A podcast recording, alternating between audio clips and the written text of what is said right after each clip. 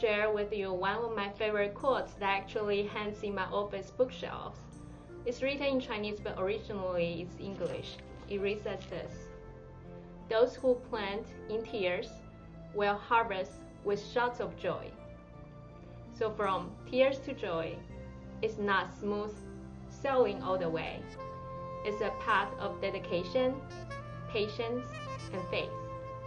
Just like farmers, with hope and perseverance, we know we will reap with songs of joy. Please allow me to share my story with you.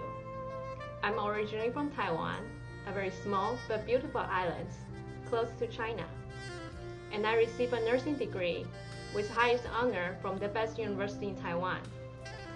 When I first came to the US for graduate study, I changed to public health field, which was interesting but very challenging. And I had to use English as my second language to study a subject that was new to me.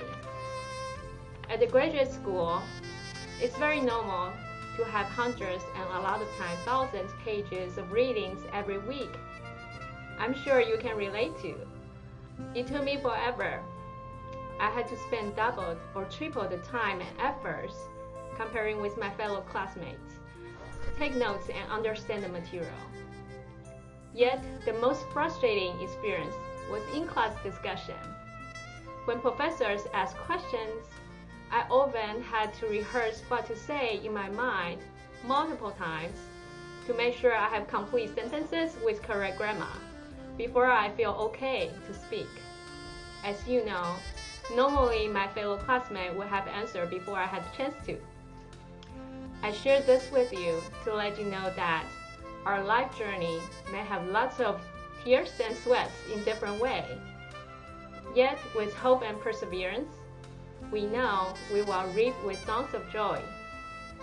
My dream has always to be become a university professor. However, I have never imagined that one day I would actually become a professor in the US.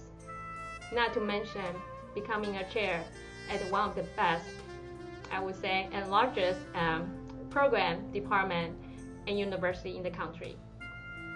To me, this has always um, been a path of faith, grace, and perseverance. And the promise has proven to be so beautiful. Even sowing was done in tears, but reaping came with joy. So always keep hope.